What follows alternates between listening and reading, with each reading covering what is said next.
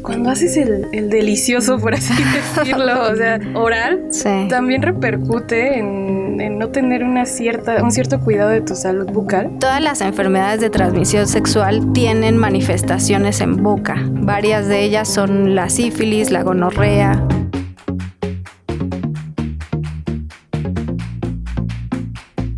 salud, turismo, cultura, deporte, educación. Eso, y, más, es lo que somos. ¿Y quiénes somos? Ya oíste. El programa del Instituto de Seguridad y Servicios Sociales de los Trabajadores del Estado.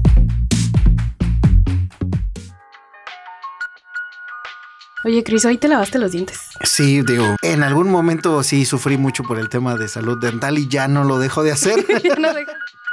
Hola a todos, sean bienvenidos a Ya Oíste. Mi nombre es Cristina Ortiz. Claudia, ¿cómo estás? Alegre de empezar un programa más contigo, con nuestra invitada. Damos la bienvenida a la doctora. Muchas gracias, soy la doctora Anabel Pérez Ramírez de la Clínica de Especialidades Dentales, doctor Honorato Villacosta. Pues por eso estamos aquí para saber esta, este tema de la salud bucal que mucha gente lo toma como si fuera nada, ¿no? Como si, ay, no me lavo los dientes hoy, ¿por qué? Porque pues, lo siento bien, no tengo comida entre los dientes, pero esto causa muchos problemas. Sí, yo digo que la salud empieza por la boca, el tener una buena salud puede ayudar a que tengamos una buena masticación, una buena digestión y por ende pues que evitemos problemas a la larga y pues también en la parte crónica la salud empieza por la boca. He visto o he leído en algunas partes que dicen que hay una relación o una correlación entre la salud, por ejemplo, del corazón con la salud dental. O ¿es indicativo o sí tiene una repercusión directa? Sí está muy relacionado porque, pues bueno, como lo comenté, la salud empieza por la boca. La boca está llena de bacterias. Entonces, si dejamos que esas bacterias eh, estén dentro de, de la cavidad oral, pues puede repercutir en problemas del corazón corazón o algún tipo de infarto a la larga. Entonces sí, sí está muy ligado a, tener esa, ese tipo de bacterias dentro de boca. Pero siempre está llena de bacterias, o sea, te, te lava los dientes y quitas las bacterias. O sea, es que es una creencia también. Sí, normalmente la boca pues es, ahora sí que está llena de bacterias, pero después de que comemos sí hay una, nosotros le llamamos una placa dentobacteriana que la quitamos perfecto con el cepillado y si no la quitamos pues es donde empieza a haber problema de desmineralización en lo que es el esmalte dentario, o sea, la caries hablamos de enfermedades del corazón, pero ¿qué otras enfermedades se generan a raíz de una mala higiene bucal? Pues puede haber muchas enfermedades. Digo, en la parte, por ejemplo, enfermedades crónicas como la diabetes, sí debemos de tener una estricta vigilancia en la parte dental porque sí puede, digo, los pacientes que tienen la enfermedad de diabetes normalmente baja el grado de salivación. Entonces eso hace que sean mucho más propensos a tener caries que se forme caries y pues bueno, que tengan problemas de dolor en un, en un futuro. Sí, hablando esto de enfermedades y bacterias, ahorita me imaginé. Y cuando haces el, el delicioso, por así decirlo, o sea, oral, también repercute en, en, no tener una cierta, un cierto cuidado de tu salud bucal. Sí, todas las enfermedades de transmisión sexual tienen manifestaciones en boca. Varias de ellas son la sífilis, la gonorrea. Nosotros como odontólogos pudiéramos detectar en una consulta dental si hay algún problema ya o manifestación clínica en algún paciente que tenga eh, o que haya tenido sexo oral sin protección. O que lo tuvo ayer. no sé, es que, no sé, también es como un mito de que dicen que los dentistas se dan cuenta. Sí, es cierto, sí nos damos cuenta. Eh, hay varias manifestaciones clínicas donde nosotros podemos ver mediante un examen clínico y eh, el paciente presenta normalmente en alguna enfermedad de transmisión sexual, puede presentar eh, aftas o úlceras, petequias, que son como si fueran unos pequeños granitos rojos que están, que se presentan principalmente en la orofaringe, que, que es donde está el paladar blando. Y pues sí, nosotros podemos detectarlo. Ahora también es bueno el que se detecte en, en momentos oportunos para que evitemos el que se, se haga una propagación o que evolucione esa, esa este, manifestación clínica. Por ejemplo, en el tema de las aftas, necesariamente tiene que ser a raíz de ese tipo de contactos, porque hay, hay gente que le salen como de manera recurrente y, y se pueden espantar en este momento, ¿no? Es decir, ah, tengo una enfermedad mucho mayor. Si se presenta un afta, no es indicativo de que tiene, sí, que presente alguna enfermedad de transmisión sexual, pero eh, sí, por eso es indispensable de que hagan su visita al odontólogo cada seis meses y nosotros podamos detectar si hay alguna enfermedad desde sus etapas tempranas. Pero sí, no de que salga una úlcera no es indicativo. Ah, Puede ser otra, otro factor y, y, no, no tiene que ser a fuerza de una enfermedad de transmisión sexual. No te espantes, Cris. sí, ya, estaba yo con, una, con un pie en el consultorio dental. Pero, ¿qué pasa con las encías? Yo he visto mucha gente que luego tiene las encías súper rojas. Eso es una enfermedad también. Sí, sí, hay dos diferentes tipos de enfermedades. Las más comunes comunes es gingivitis y la periodontitis. La gingivitis pues es la inflamación de las encías y normalmente ocurre cuando hay la presencia de placa dentobacteriana. Digo, puede ocurrir por muchas otras causas, pero la principal y la más común es por la presencia de placa dentobacteriana. Nosotros cuando comemos se forma esa placa dentobacteriana, se pega al diente y si no la quitamos con el cepillado o con una buena técnica de cepillado, pues lo que hace es de que las encías se inflaman y enrojecen sangrando. Entonces ya de que nosotros veamos cuando nos cepillemos el que hay un sangrado, pues es indicador de que tenemos que visitar al odontólogo. Pero pues puede también incluso ser por alguna otra, algún otro factor como medicamentos, hay un tipo de medicamentos que también hacen que las encías puedan tener inflamación. Y ya en una parte ahora sí que avanzada, lo que es una periodontitis, que también es una inflamación en todo lo que son los tejidos que soportan el diente y pues bueno, ahí ya tienen que ser las citas más, más recurrentes en el, con el odontólogo. Mencionó ahorita lo de medicamentos. ¿Qué tipo de información necesita el odontólogo antes de atender a un paciente? Porque muchas veces enfermedades preexistentes o tratamientos no lo comentamos porque creemos que no es necesario, pero sí hay información que ustedes necesitan conocer, ¿no? Sí, sí, para eso es una historia clínica. Nosotros el primer documento legal que debemos de tener en una primera consulta es realizar esta historia clínica y nosotros ahí podemos, aparte de conocer al paciente, pues detectar algún tipo de enfermedad sistémica, ya sea crónica o, que esté en sus etapas iniciales y pues podemos ir conociendo qué tipo de enfermedades pudiera tener el paciente y con qué manifestaciones clínicas también pueda presentar el paciente refiriendo a, la enfermedad sistémica que presente en ese momento. Y quizá que no interfiera con el tratamiento que se le va a dar, ¿no? Exacto. No sé si en alguna enfermedad pueda interferir con la anestesia, en la cantidad de anestesia que les proporcione. Sí, totalmente. Sí hay, por ejemplo, pacientes que tienen hipertensión, entonces sí, con ese tipo de pacientes debemos de tener algún tipo de más cuidado en cuanto a la elección del anestésico. Pues también el, hasta incluso el, la consulta, el que haya, que haya comido antes, todo eso eh, mediante un interrogatorio directo, pues nos hace a nosotros conocer el estado actual del paciente y tener un buen diagnóstico y tratamiento en la consulta. Mito o realidad, hay personas a las que no les hace la anestesia, porque yo he escuchado eso de más de uno y entonces es como de, eso no me suena creíble. ¿Es cierto? Es cierto, digo, también depende mucho en qué estado venga el paciente, si viene nervioso o no, pero también es de que nosotros anatómicamente estemos anestesiando en una zona deseada. Si, por ejemplo, pasa mucho en la parte inferior, tenemos un eh, nervio dentario inferior que para localizarlo anatómicamente, pues a veces pudiera llegar a complicarse, pero pues también depende mucho de cómo venga el paciente, si viene estresado, viene nervioso, pues también eso puede influir un poco, pero básicamente es por la anatomía que nosotros tengamos que anestesiar el nervio que debe de ser. Es por eso que a veces pareciera que hasta le dan la vuelta a la, jeringa por, para dar precisamente con ese espacio. Sí, totalmente, eso pasa. he visto eso. No, sí, de verdad, eh, eh, como que lo meten y como que hacen un pequeño movimiento así como en U, o eso es lo que yo he visto, porque yo soy una persona muy nerviosa y entonces me fijo en todo y sí he visto así como que lo meten y después como que hacen un pequeño movimiento extraño, ¿no? Sí, y muy observador también, porque sí, justamente hacemos eso para llegar a lo que es el nervio dentario en la Ah, parte ok. inferior. Y sí, normalmente es para anestesiar la mitad de, de lo que es la, la mandíbula y sí tenemos que llegar a, a ese, a esa zona anatómica que es un poquito complicado luego llegar. Ok.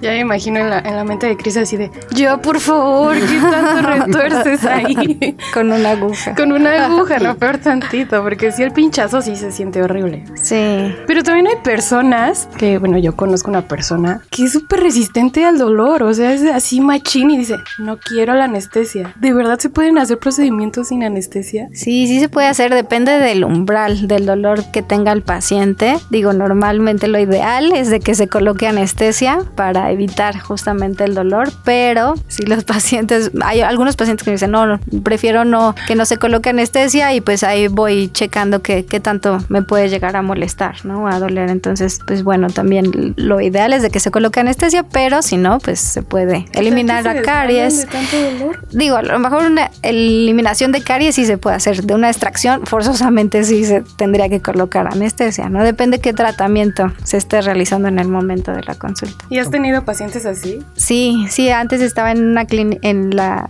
clínica de, de Ermita, que es igualmente de aquí del instituto, y sí, ahí, como son procedimientos rápidos y en corto tiempo, pues de repente si los pacientes me decían, oye, para que sea rápido, este, pues prefiero no anestesia y mejor es, ahora sí que voy viendo en cuanto al dolor, si me llega a molestar, si es anestesia y si no, pues sin problema. Entonces depende mucho, digo, a mí me gusta colocar anestesia ante cualquier procedimiento que sé que va a tener dolor, pero si no, y si veo que es una caries pequeña, pues sí pudiéramos evitar ese, ese paso. Bueno, el, el ritmo de esta ciudad que a veces te lleva a hacer ese tipo de cosas. ¿no? No lo sé, no lo sé. Ah, Nos estabas hablando de- del buen cepillado, ¿no? Ya sé que esto es como muy repetitivo, de que bien cepillado y todo, pero hay gente que no lo hace bien. Sí. Igual y hasta uno, no sé si yo lo haga bien. Aquí nos traes un, un- unos dientes, digo, la Sí. gente no lo ve, pero igual podrías explicarnos más o menos la técnica. Sí, sí es la técnica más común que se realiza. Eh, a mí me gusta siempre dividir por zonas. La zona del lado izquierdo, la de enfrente y la del lado derecho. Y pues los cepillos a mí me gusta que sean en cerdas suaves o extra suaves. Luego con la fuerza de la mano que hacemos ese cepillado podemos llegar a lastimar las encías. Entonces primero empezamos el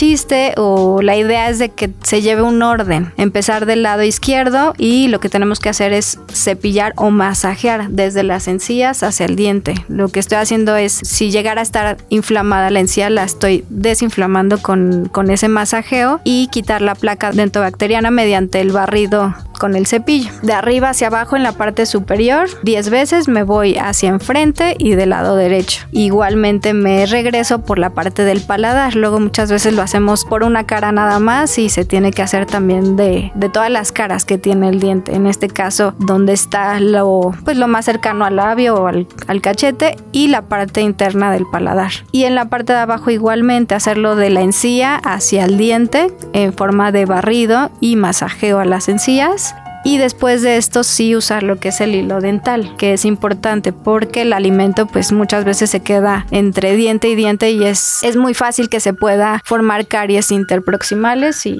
pues presentar el dolor después. Pero entonces el hilo dental es después del cepillado o puede ser antes o cuál es la diferencia? A mí me gusta que sea antes. ¿Por qué? Porque si estoy quitando todo lo que es la placa dentobacteriana entre diente y diente y después con el barrido del cepillado, pues estoy eliminándola. Digo, antes se usaba mucho que era después, por eso lo comenté ahorita que era después, pero muchas investigaciones han visto de que se, se ve mejora en, en iniciar con esa, con quitar lo que es el alimento entre diente y diente primero antes del cepillado. Y retomando el tema de las cerdas, porque yo sí he visto y he escuchado específicamente, me viene a la mente mi madre que dice que le gustan los cepillos de cerdas duras porque siente que no le tallan, ¿no? Lo cual a mí me parece una agresión, pero bueno, ya de su boca y ella sabe cómo lo hace. Pero ¿cuál es la diferencia o qué influye entre uno u otro? Pues ya se han quitado del mercado lo que son cepillos, digo, todavía puede existir, pero lo que son cerdas duras. Ya en la actualidad en el mercado ya hay casi todos los cepillos son de cerdas suaves o extra suaves o, o extra finas. Y eso es justamente para eh, evitar lastimar los dientes o evitar lastimar las encías. Luego muchas veces sí, como, como tú dijiste, hay una, nos acostumbramos a cepillar de manera manera muy dura, ¿no? La fuerza en la mano que tenemos es muy dura para masajearlos. Pero antes sí teníamos esa, ese hábito, mal hábito de hacerlo de manera dura con tal de que sintiéramos que está mejor limpio. Pero sí, ya en la actualidad ya casi no hay. Yo ya no he visto incluso cerdas duras, cepillos de cerdas duras. Y la otra es, mucha gente en lugar del hilo dental utiliza el palillo de dientes, que yo he escuchado, mi dentista en algún momento me dijo que era una de las peores prácticas posibles, pero pues justo sería importante que todo el mundo tuviera la oportunidad de escucharlo. Es malo el uso del palillo, ¿por qué? Porque lo que hace es lastimar la encía o las papilas incisivas que tenemos entre diente y diente. Entonces, para eso, para quitarlo, pues se recomienda o el hilo dental o también ya hay cepillos interdentales que ayudan a quitar el alimento o la placa dentobacteriana que tengamos entre diente y diente. También, bueno, yo he visto gente que lo hace con otros, otro tipo de objetos. De objetos como eh, una vez vi a alguien con una aguja. Sí, al final pues es lastimar, lastimar tanto la encía o los tejidos bucales, no nada más el diente, a lo mejor el diente pues, pues es algo duro, pero sí la parte de la encía, los labios, el, los carrillos que son las mejillas por dentro se puede llegar a lastimar con si metemos diferentes objetos ajenos. Mujeres embarazadas con problemas en las encías. Eh, nos comentan que a, a veces hay algún riesgo con, sobre todo con bebés prematuros. Por eso es indispensable de que incluso hasta cuando una mujer pretende embarazarse, sí debe de tener una consulta dental para que nosotros podamos informar acerca de qué va a pasar en este proceso de embarazo. Es muy normal que los primeros eh, meses de embarazo o de gestación puedan inflamarse las encías y esto es a causa hormonal, pero con una buena técnica de cepillado, con el uso del hilo dental, pues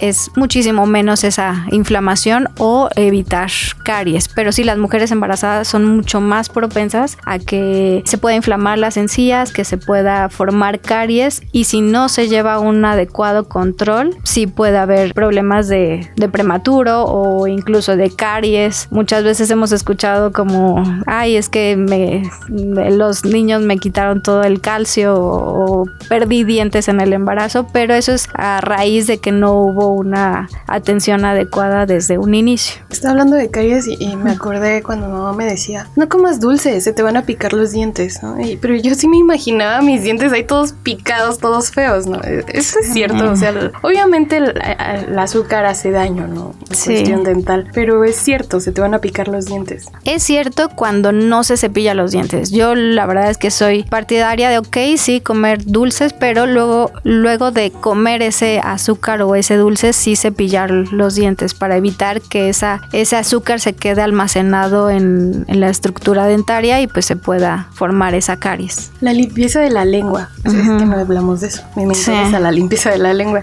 ¿Cómo debe de ser? Pues ya hay aditamentos, digo, siempre han existido, pero ya hay aditamentos que ayudan a facilitar esa limpieza de la lengua. Pero con eh, incluso el mismo cepillo y agua, puedes estar haciendo un barrido de adentro hacia afuera para eliminar todas las bacterias. Hay muchas bacterias, como les comentaba desde el principio, que se alojan en toda la boca y principalmente también en la lengua, entonces hay que eliminarlos. Si no se eliminan, luego también por eso tenemos el problema de halitosis, que es un mal aliento. El enjuague bucal, mucha gente usa el enjuague bucal por lo mismo, ¿no? Por el mal aliento. Sí, sí, pudiéramos tener el mejor enjuague, la mejor pasta, pero si no hay una buena técnica de cepillado y si no usamos el hilo dental, pues va a seguir pasando lo mismo, vamos a tener esa halitosis. Ahora también por eso es indispensable que nosotros veamos en la consulta cómo está el paciente. A lo mejor llega un paciente que tiene el mejor, la mejor técnica de cepillado, el, usa enjuague, usa el hilo dental, pero tiene un problema sistémico. Entonces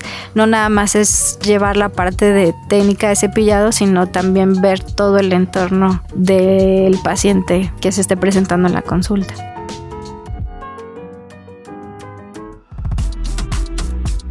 ¿Ya nos sigues en nuestras redes sociales oficiales? ¿No? ¿Qué esperas? Búscanos como ISTMX y síguenos en Facebook, Twitter, Instagram, TikTok y YouTube. No te vayas, que esto aún continúa.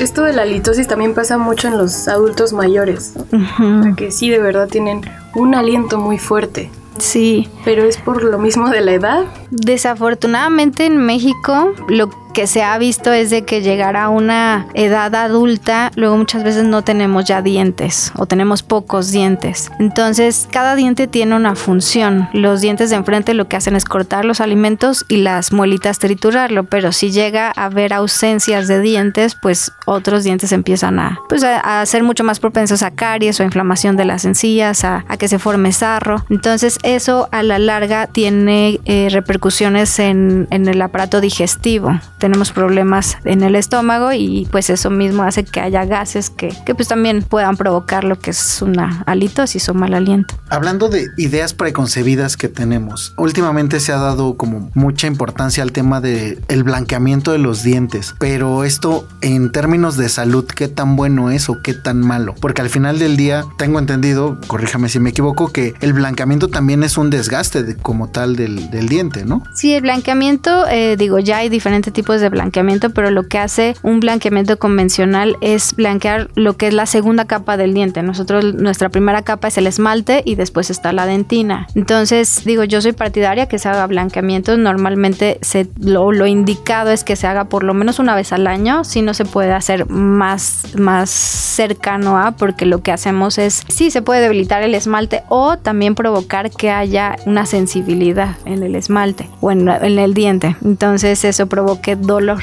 a la larga. Pero pues bueno, sí, sí es, soy, partidaria que se haga blancamientos o okay. consultorio. Hablando de las guardas, actualmente una de las peores enfermedades que tenemos es el estrés. Y hay mucha gente, me incluyo, que en la noche tendemos a apretar la mandíbula. Tengo entendido precisamente que se, se indica el uso de una guarda, pero ¿cuál es el camino para saber si sí me aplica o no? ¿O cuál es el, la solución? Porque igual no todo mundo la necesita, no lo sé. Sí, fíjate que en la actualidad y más después de la pandemia hemos visto hasta incluso niños que presentan este tipo de nosotros le llamamos bruxismo, que es apretamiento en los dientes o desgaste en el esmalte. Si mandamos, por eso es la prevención, ¿no? De ir al odontólogo cada seis meses para que nosotros en consulta podamos detectar todo lo que hay en boca y si vemos que hay un problema ya de desgaste a tempranas edades, pues desde ahí podemos mandar lo que es una terapia de una guarda oclusal. Esa guarda oclusal lo que va a hacer es una relajación muscular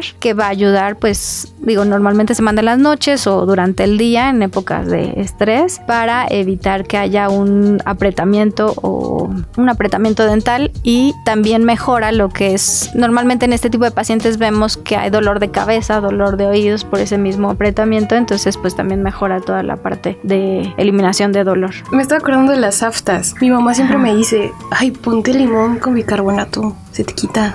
Y ahí estoy yo poniéndome limón con bicarbonato, pero me arde. ¿Estos son remedios caseros que son ideales?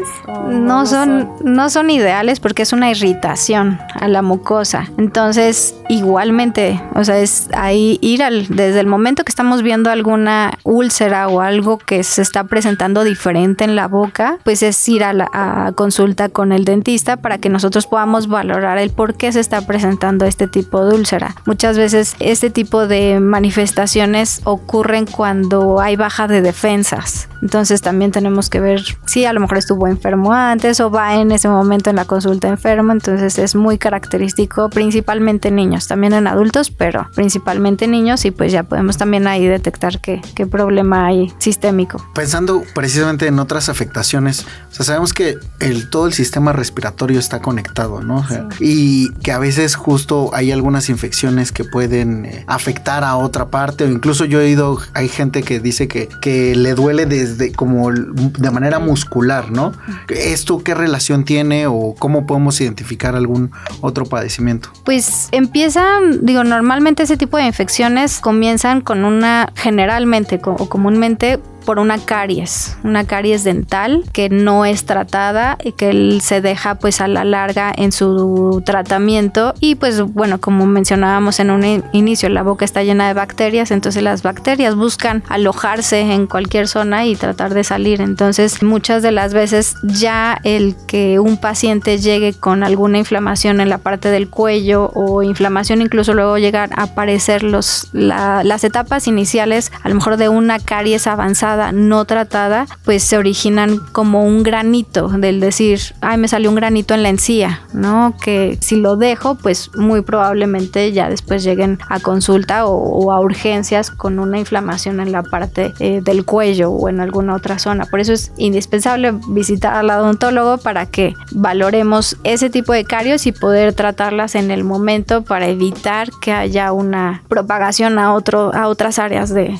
del cuello o de la cabeza. El carbonato activado se, le llama. De blanqueamiento. Funciona, pero bueno, no, es que es, es un polvito que usas para lavarte los dientes en lugar de la pasta. Sí. ¿Es ideal? Sí funciona, no es ideal. Digo, son remedios también, no remedios, hasta incluso productos caseros que lo puedes ya. Ahorita en el mercado hay muchas pastas que traen ese ingrediente y que ayudan a que los dientes se vean más blancos. Y son más blancos temporalmente, no hay como hacer un blanqueamiento en el consultorio. No es lo ideal, ¿por qué? Porque al final es un irritante. No sabemos cómo ocuparlo o en qué, en qué cantidades ocuparlo o si se llega a, incluso a colocar en parte de la encía y pueda lastimar la encía. Por eso al final sí hay que eh, visitar al odontólogo para que sepamos qué es bueno, qué no es bueno y si es, si es que se requiere de algún blanqueamiento, pues hacerlo en el consultorio. Pero si ese tipo de pastas pues no son las ideales. Pastas dentales para blanquear los dientes. ¿Tienen alguna contraindicación? ¿Se pueden utilizar de manera permanente? ¿Cuál es el, la precaución que debemos de tener? Pues precaución, yo diría no usarlas porque al final pues eh, no hay como hacer un blanqueamiento en consultorio. Sí puede ser un pues un tratamiento incluso después del blanqueamiento de que tú digas, bueno, quiero un poquito más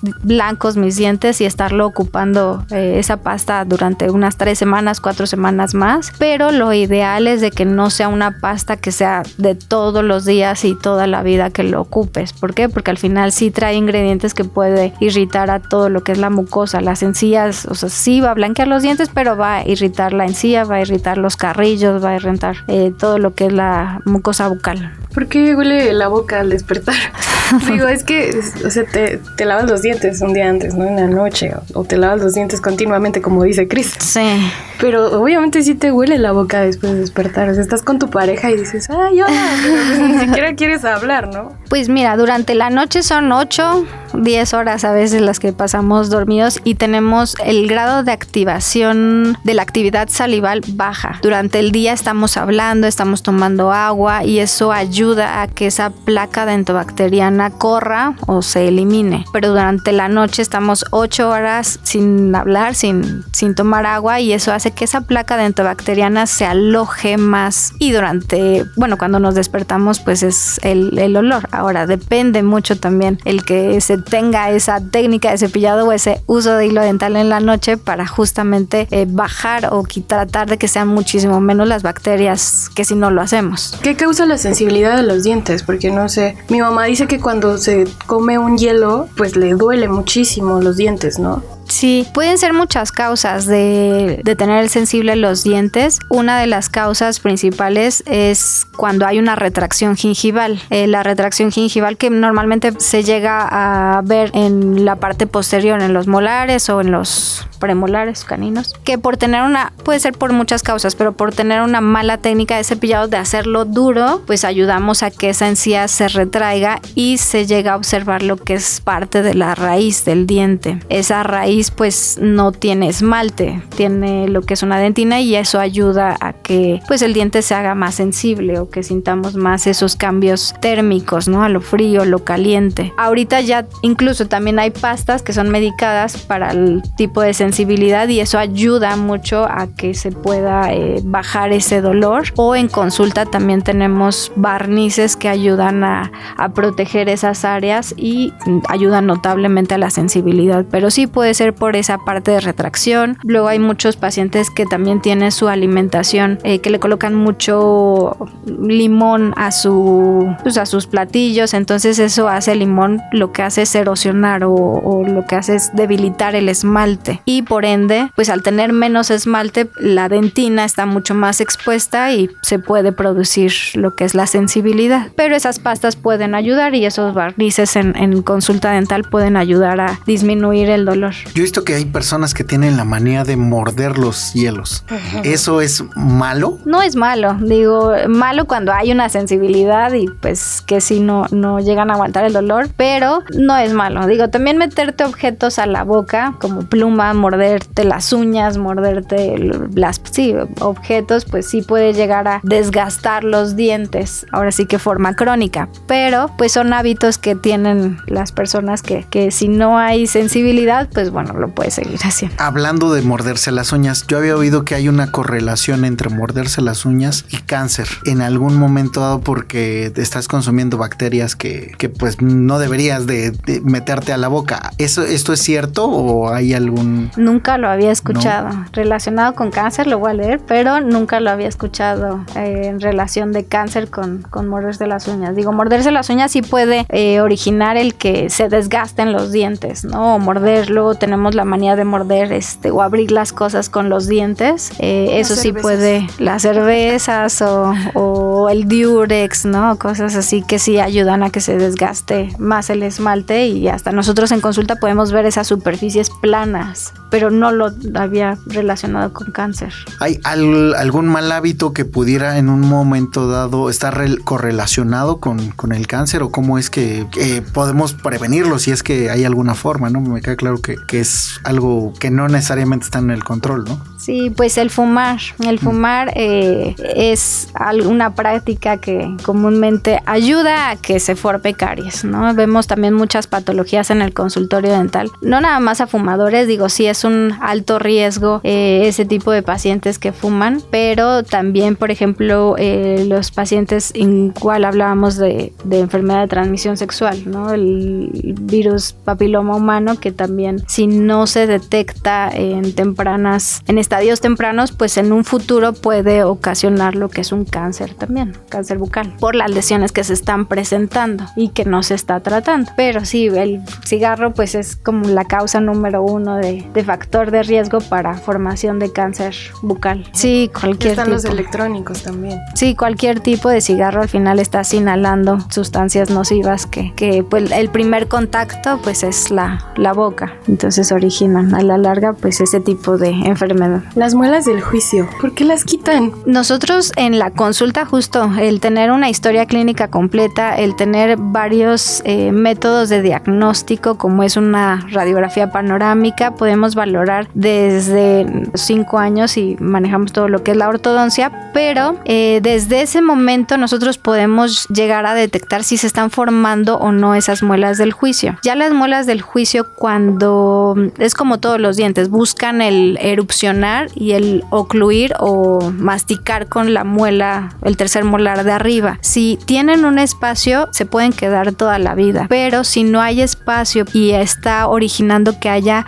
nosotros le llamamos una pericoronitis que se inflama todo lo que es la encía alrededor de esa muela del juicio, pues ya optamos por retirarlo. Ya incluso decimos, bueno, son dientes extra. Pero si están en un lugar donde están erupcionando en una posición adecuada, eh, con el diente de arriba, pues se puede quedar para toda la vida y nada más. Y pues evitar lo que es la formación de caries porque como es en una zona muy posterior es muy difícil luego llegar hasta ese a esas zonas para eliminar caries. Hasta incluso no, también hemos visto en niños en la actualidad de que ya no se forman las muelas del juicio. Mucho tiene que ver la parte hereditaria y también mucho tiene que ver la parte de alimentación. Ya en la actualidad pues nosotros vamos a comer y todo es muy blandito no vamos a, a, a este a buscar algo de comida y todo es muy rápido, muy blandito, entonces no masticamos y eso pues también ayuda a que no los dientes no hagan su función y pues también que no se lleguen a formar las muelas del juicio. Tipos de mordidas, o sea, tengo entendido que sí hay como diferentes formas dependiendo de, de cada tipo de mordida. ¿Requerimos de cuidado diferente o de una atención diferente o es igual para todos? Sí, pues hay diferentes tipos de mordida. Nosotros en ortodoncia, justamente en la clínica de especialidades dentales, hacemos mucha prevención. En ortodoncia hay diferentes fases. La ortodoncia preventiva, la ortodoncia interceptiva y la correctiva. La correctiva es la que son los brackets, pero sí hay una preventiva y una interceptiva. Nosotros desde los, más o menos desde los 5 años, 6 años, podemos detectar si hay una maloclusión. Es decir, si, si el crecimiento del pequeño, eh, a lo mejor la mandíbula está creciendo más o el maxilar está creciendo de más o hay una malposición dentaria. Todo eso eh, podemos nosotros llegar a, bueno, desde su clínica de medicina familiar, que es el primer contacto, poder detectarlo y se puede prevenir, hasta incluso corregir durante todo su crecimiento de los 5 a los 11, 12 años que tienen toda esa dentición. Nosotros le llamamos dentición mixta, que es donde están los dientes permanentes y los dientes de leche y ayudamos a que ese crecimiento se vaya dirigiendo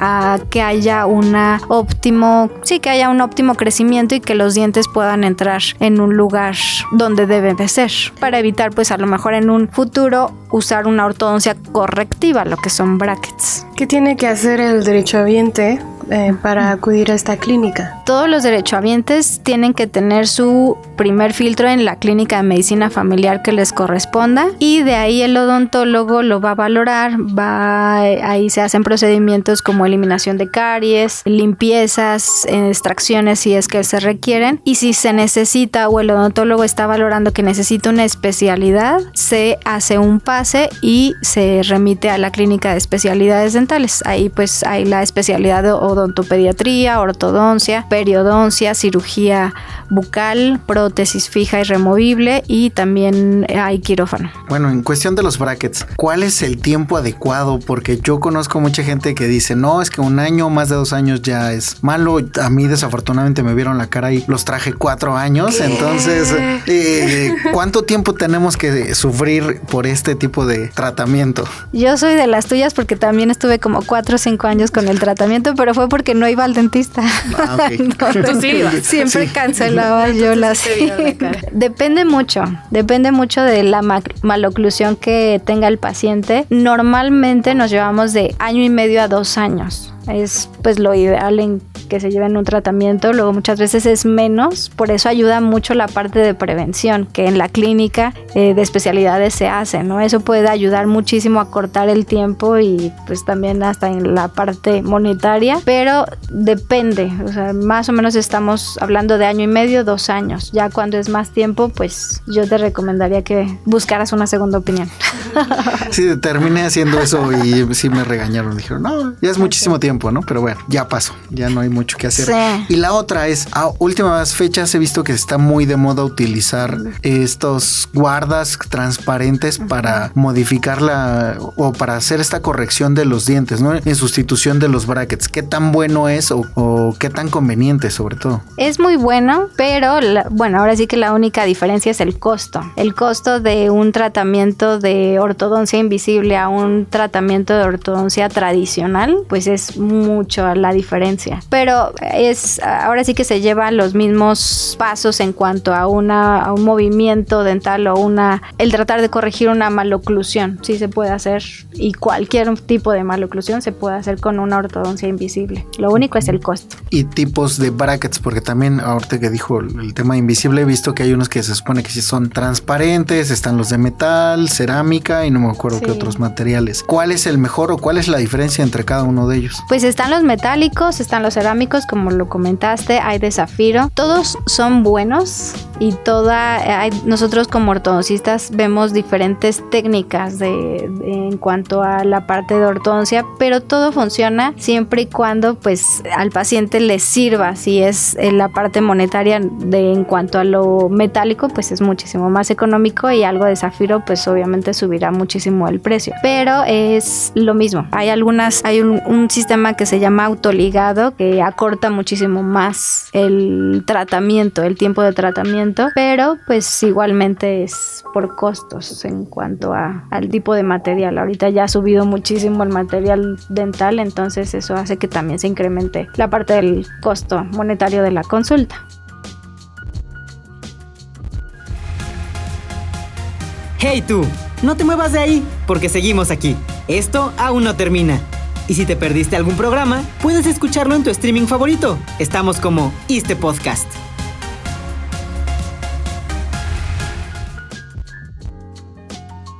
Y el tratamiento no termina ya cuando te quitan los brackets. O sea, ¿qué tan importante es usar estos retenedores y guardas? Es muy importante. Los dientes tienen, nosotros le llamamos una memoria. Todo lo que es el soporte del diente es como si, si fuera una liga, un elástico. Entonces, si nosotros dejamos lo ideal de una oclusión o de un cierre de los dientes, pues luego luego se manda lo que es un retenedor. Hay retenedores fijos y hay retenedores removibles que llega a pasar mucho que se llegan a perder. A mí me pasó. Pero este sí es indispensable porque a la larga vemos el tipo de este de que hay otra vez e, ese tipo de rotaciones que teníamos anteriormente y es cuando tenemos que volver a tener una segunda opinión o un segundo tratamiento en ortodoncia. O llega a pasar también mucho que las muelas del juicio erupcionan. No hay un, es un mito que se muevan todos los dientes después de una, de la erupción de las muelas del juicio, pero sí llega a haber una presión en la parte anterior. Entonces sí puede haber una ligera eh, rotación en los dientes después de un tratamiento de ortodoncia y que hayan erupcionado esas muelas del juicio. Por eso es indispensable que si los retenedores normalmente los mandamos los removibles el primer año después del tratamiento de ortodoncia 24/7 y ya después de ese año todas las noches. De por vida. De por vida. Yo hace rato iba a perder el mío. Sí, o tener una guarda cruzal que sirve también como retención. Ahí el problema es que luego son muy delicados. O sea, yo llegué a romperlos varias veces y me desesperaba por eso. Que si es como de ah, otra vez hay que mandarlo a hacer. Y hay que pagar. Sí, el acrílico, digo, que se ocupa en la parte dental es bueno, pero sí con el paso del tiempo, pues puede llegar a debilitarse y. Que seguramente han de tener N cantidad de anécdotas. ¿no? diciendo, no, pues si yo hace rato lo tiré en una servilleta, no, se hace rato. A mí sí me pasó eso. en él. Pues hace rato yo se me ¿Lo tiré? Lo tiré, lo tuve que rescatar.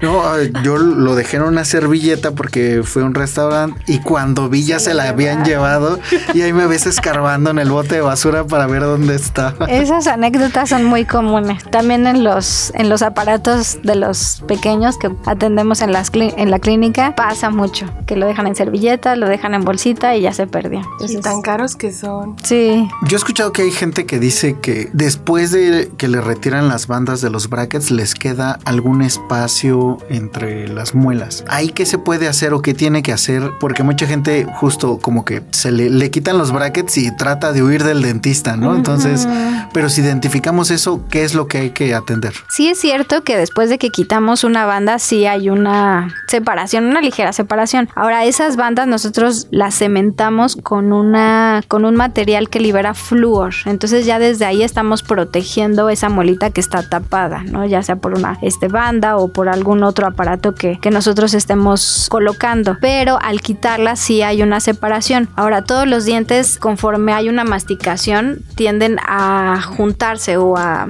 a la larga, pues sí llega a juntarse esa muelita con el diente de adelante y pues bueno, ya no es necesario que, que necesitemos algún otro aditamento que se cierre ese espacio. Pero en esos, en ese periodo sí nosotros indicamos que haya muchísimo más cuidado en la limpieza en esas zonas, el uso del hilo dental o hay ahorita ya en la actualidad también hay irrigadores bucales que ayudan justamente a, limpiar esa zona. Son como unas, como si fueran una jeringuita que te avienta agua y eso ayuda a que elimine toda la placa bacteriana entre diente y diente o cuando hay espacios. Cada vez es más complicado lavarse los dientes, o sea, ya no solo el hilo dental, el enjuague, ahora esto. Los pasos. Primero el hilo dental y después el, cepillado, que es la recomendación que nos das, ¿no? Sí, ¿no? Y el tiempo también, ¿no? Que luego muchas veces lo hacemos de manera mecánica y a un minuto, segundos. Y sí, debemos detenernos, eh, detenernos en tiempo para hacerlo de una manera adecuada. Vámonos al otro extremo. ¿Qué pasa con las personas que se lavan más de tres veces al día los dientes? Esto también afecta. No, no tienen caries, nada más. Ah, ok. sí, sí, si una persona come cinco veces al día y las cinco veces se cepilla, pues bueno, el, tú puedes tener una muy buena limpieza con el cepillo y con agua. O sea, lo demás es auxiliar. Si comes entre comida y pues bueno, tienes la necesidad de cepillarte los dientes, pues hazlo. Ah, perfecto. Bueno, pero hay gente que usa pasta así, retaca el cepillo de pasta. ¿Cuánta es la cantidad adecuada de pasta? Pasta porque sí, mi mamá tiene esa costumbre así, como en los comerciales que pone la pasta en todas las cerdas de lado a lado. Y a mí alguna vez la dentista me decía, no, con que lo pongas a lo ancho y no a lo largo es más que suficiente. ¿Es, cierto? Ya hasta incluso en los cepillos, en varios cepillos hay indicadores, ¿no? Hay eh, normalmente, son, normalmente son cerdas pues transparentes y hay azules. La parte azul es lo que tienes que colocar de pasta. O también como si fuera eh, el tamaño de un Esa es la, ahora sí que la, lo ideal en cuanto a la cantidad de pasta. Sí había visto esos cepillos que traían las cerdas de color diferente y nunca había sabido que, esa era su función. Bueno, al menos tú los habías visto, yo no, ni eso. Pero sí, eh, de un tiempo para acá he estado usando menos pasta. Y, siento la diferencia. O sea, yo siento la diferencia cuando ocupo menos pasta. Los siento más limpios. Entonces también podría cepillármelo sin pasta. Sí, exacto. si un día se me acaba la pasta, y no tengo pasta con, agua, y el cepillo. Sí, es que el tener la sensación de tener algún tipo de menta, ¿no? Como el enjuague o, o la pasta, pues hace que nos sintamos más limpios. Pero se puede tener una muy buena salud bucal con el cepillo agua y tu hilo dental. Ahorita que estamos hablando de los cepillos, he visto que con este tema de ser eco-friendly, ahora hay cepillos de bambú y de otros materiales que no son plástico. ¿Qué tan buena es la, la salud dental con esto de tipo de cepillos?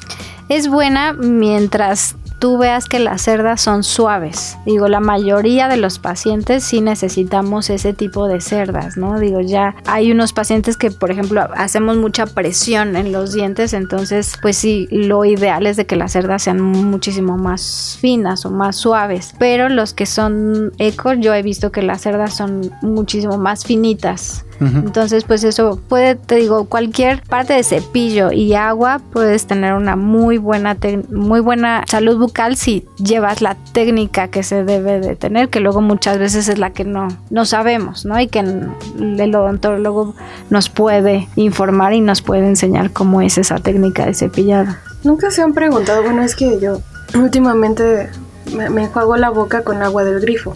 Ajá. Y digo, bueno, pues, que esta agua no traerá más bacterias que mi boca. O sea, ¿sí o no? Tendría que lavarme, o es más recomendable con agua eh, mm, potable, o sea, de, de garrafón. Sí, es lo recomendable, pero bueno, también no todos tenemos como esa parte de acceso, ¿no? Entonces, digo, lo ideal es de que tú sea con la, el agua lo más limpia que se pudiera, pero bueno, si no, también si no hay esa accesibilidad, puedes tenerla con agua de, del grifo y pues es hacerlo, y lo que se tiene que hacer es quitar esa placa dentobacteriana, esas bacterias que se están quedando en la superficie del diente. Sí, porque incluso hay zonas en, en el país donde el agua es muy mineralizada, ¿no? Y eso en general le genera problemas de salud bucal a, la población. Sí, hay algunos estados donde sí el agua, como dices, es más, hasta incluso como más pesada. Entonces eso hace que pues también los dientes puedan tener algunas erosiones o puedan estar mucho más debilitados. La prevención que tenemos en el instituto pues creo que es muy buena, pero sí nosotros como derechohabientes tenemos que también tener ese paso a, a ir a la clínica, que tengamos esa revisión dental, no nada más médica, ¿no? Que tenemos como esa costumbre de ir al médico, pero con el odontólogo ahí de vez en cuando. Y solo vamos cuando nos sentimos mal, cuando duele algo. Sí, tenemos una compañera que su hijo es eh, está estudiando para ser piloto y que eh, les comentaron que tenían que ellos debían de tener una salud dental impecable porque incluso la presión del avión también tenía una repercusión en, su salud que eh, podría tener algún problema en los dientes. ¿Cómo está esto? Porque me parece muy interesante. Digo, sí, el tener caries hace que haya dolor, ¿no? Entonces, el estar en, una cabina donde la presión es diferente a la que estamos habituadas, pues eso puede originar a que el, dolor sea muchísimo más intenso. Entonces sí, por eso en diferentes tipos de, de, profesiones, pues sí se, se pide que se tenga, que no haya caries, ¿no? O que den esas visitas, visitas recurrentes a lo que es el odontólogo. Porque no es, un, no es lo mismo un dolor aquí a una presión de dolor en, una cabina de un avión, ¿no? Es muchísimo más intensa y en ese momento pues solamente con algún analgésico o algo se pudiera controlar, pero lo ideal pues es el que no se tuviera caries. Para evitar que, que, haya alguna presión en cuanto a y aumento de dolor en esa zona. A mil metros sobre el cielo duele más una caries. Sí, porque la cabina tiene una presión diferente, ¿no? sí. sí, eh, justo cuando nos lo comentaban nos, nos parecía así como muy raro y era, no, no nos podemos quedar con la duda, tenemos que preguntarlo ahora que vengan. Hilo dental, eh, hay de muchos tipos, hay unos con cera, hay otros sin cera, ahora ya también hay unos que traen hasta como refrescante, se siente con menta. ¿Realmente hay alguna contraindicación o a unos que sean mejores que otros? Digo, el que sea mejor o peor es el que te sirva a ti, ¿no? El, cada paciente pues se llega a acostumbrar, por ejemplo, los niños llegan a consulta mucho los papás con los que son cortados, que tienen como mm. una herradura y tiene el hilo dental y ya es mucho más fácil para el niño el tenerle el hábito, ¿no? De que use el hilo dental. A mí me gustan mucho los que son encerados, pero pues cualquier hilo, hilo dental sirve para lo ideal o lo que tenemos, la finalidad es quitar lo que es la placa dentobacteriana, lo que llegamos con esa palabra del día de hoy, pero este puede ser cualquiera, o sea, ya todo lo que tenga extra auxiliar de menta o sabor, eh, diferentes tipos de sabor, pues ya es un auxiliar, pero el que tenga cera o el que sea encerado ayuda a que se a que se deslice más rápido o más fácil en las zonas posteriores que es mucho más complicado llegar a ese tipo de zonas y quitar esa placa dentobacteriana entre los dientes, pero a mí me gusta que sea encerrado o recomiendo el que sea encerrado.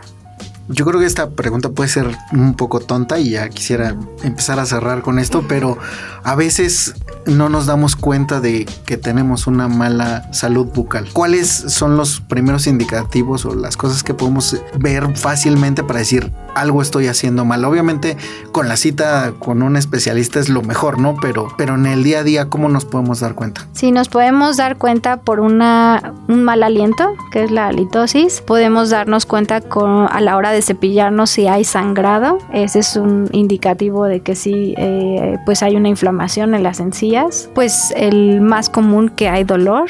El dolor pues se tiene que ver cuál es la causa, ¿no? Hay caries o qué es lo que está presentando el dolor. O este, yo básicamente son esas tres. El que haya alguna, alguna inflamación o algún sangrado en las encías. Yo creo que ahí es importante agregar que es cualquier tipo de dolor, ¿no? Porque muchas veces es como, ah, no pasa nada, es algo que puedo soportar. Y ya llegamos a la unidad con todo el dolor del mundo y queremos que nos atiendan de urgencia y, ya es como de, ¿cuánto llevas? Y bueno, o sea, llevo como, como un mes, pero llevo tres días que me duele muchísimo y quiero que me atiendan ahora mismo, ¿no? Sí, nos llega a pasar mucho en, en primer nivel. A mí me llegó a pasar mucho de que tenía pacientes de que ya había pasado ese proceso de caries por un periodo de a lo mejor tres años, cuatro años que no se había atendido y pues ya eh, no nada más es restaurar esa caries, sino que se tiene que ocupar una especialista en endodoncia para quitar lo que es el nervio porque ya la caries avanzó tanto que empezó a lo mejor sí por un dolor agudo que venía, se iba, venía, se iba, pero no le prestamos atención, entonces ya se requiere de un tratamiento mucho más especializado. Entonces no hay mejor que la prevención, el que vayamos cada seis meses y el que detectemos de que si hay algo una caries pequeña o que se esté formando, pues tratarla en ese momento. Prótesis, justo cuando ya pasamos este proceso en el que no se puede salvar el diente y lo tenemos que retirar, ¿qué es lo mejor? Porque yo he visto que ahora también ya está como muy de moda estas prótesis que se como que se atornillan a la mandíbula y las que son removibles. ¿Cuál es la mejor? Todas son mejores dependiendo cada paciente. En la clínica eh, hay lo que es la especialidad en prótesis fija y prótesis removible, dependiendo el caso. Por ejemplo, si fue un diente que ya hubo una destrucción de, la mayor parte de la corona, pues sí se requiere lo que es una corona y hay diferente tipo de materiales en cuanto a la corona. Si es un paciente que a lo mejor ya tuvo varias pérdidas de diente y que sí se requiera lo que es una prótesis removible, pues bueno, también en la, en la clínica de especialidades está ese servicio y ya en la actualidad, bueno, ya lleva algunos años, pero lo que es la implantología, que sí es lo ideal, la implantología es de que si hay hubo una pérdida de un diente, pues es normalmente en la prótesis fija, cuando hay una brecha o cuando hay un espacio grande, se tiene que desgastar dientes para que entre ese puente, ¿no? Coloquialmente habla, hablando. Pero en una implantología, pues lo que hacen es colocar implantes en el hueso para evitar el desgastar dientes contiguos. Entonces eso puede eh, ayudar también a que no haya tanto desgaste de dientes. Sí, porque justo yo los he visto y, y a mí en lo personal que soy un poco distraído, el pensar en una, en una prótesis removible me parece como complejo porque digo, seguramente la voy a perder, como lo pasó con las guardas y demás, pero no, no sabía si había una diferencia importante entre una u otra. Ahora, también la implantología no es el mismo costo de un implante al costo de una prótesis removible o una prótesis fija, pero todo depende también de cada paciente y qué es lo que se necesite, ¿no? Eh, cada paciente es diferente y cada,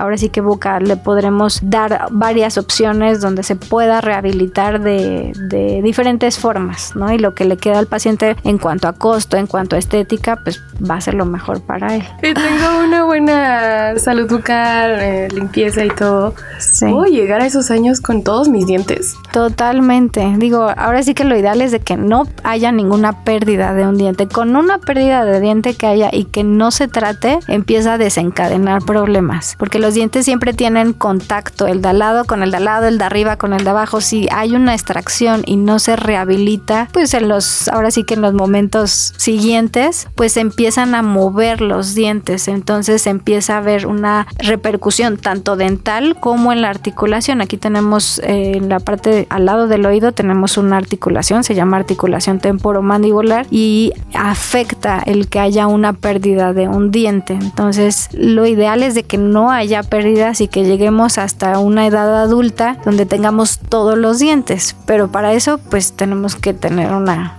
prevención. Evitemos que tengamos que sufrir todos estos tratamientos con una simple visita, ¿no? Cada seis meses podemos evitar muchos inconvenientes. Hasta incluso en el costo, ¿no? O sea, no es lo mismo tener prevención y el estarte cada seis meses haciendo una limpieza donde nosotros podemos detectar muchas cosas. Ah, ya fui en dos años, no fui los próximos dos años y ya hay caries donde pues es más doloroso, se tiene que poner anestesia, pues es muchísimo procedimientos muchísimo más invasivos. No, pues esta plática de verdad es muy ilustrativa porque creo que es una de las partes del cuerpo que menos atendemos y sobre todo que, que obviamos, ¿no? Que de, ah, no pasa nada, si no me duele, no pasa nada, ¿no? Entonces, este, creo que esto nos puede ayudar mucho para darnos claridad. Agradecemos mucho el, tiempo que nos regaló. Muchas este, gracias. No sé si tengas algo más que quieras agregar, Clau. El gran enemigo es la placa de tu bacteria. la palabra de hoy. De hoy. Y gracias, gracias por abrirnos más el panorama, ¿no? De que dice Chris, no pasa, sí pasa. Sí. Sí pasa si no te revisas, ¿no? Entonces, perfecto. Pues Clau, nuevamente es un gusto compartir contigo cabina. Igualmente, Chris. Y a todos ustedes, muchas gracias por escucharnos y nos vemos en la próxima. Muchas gracias por la invitación y felices de estar con ustedes.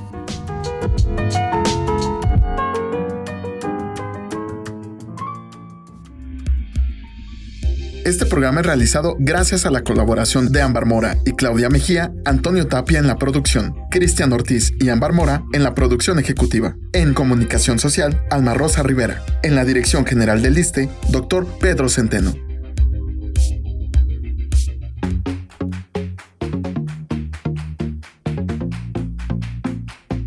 Salud, turismo, cultura, deporte, educación. Eso, y más, es lo que somos. ¿Y quiénes somos? Ya oíste.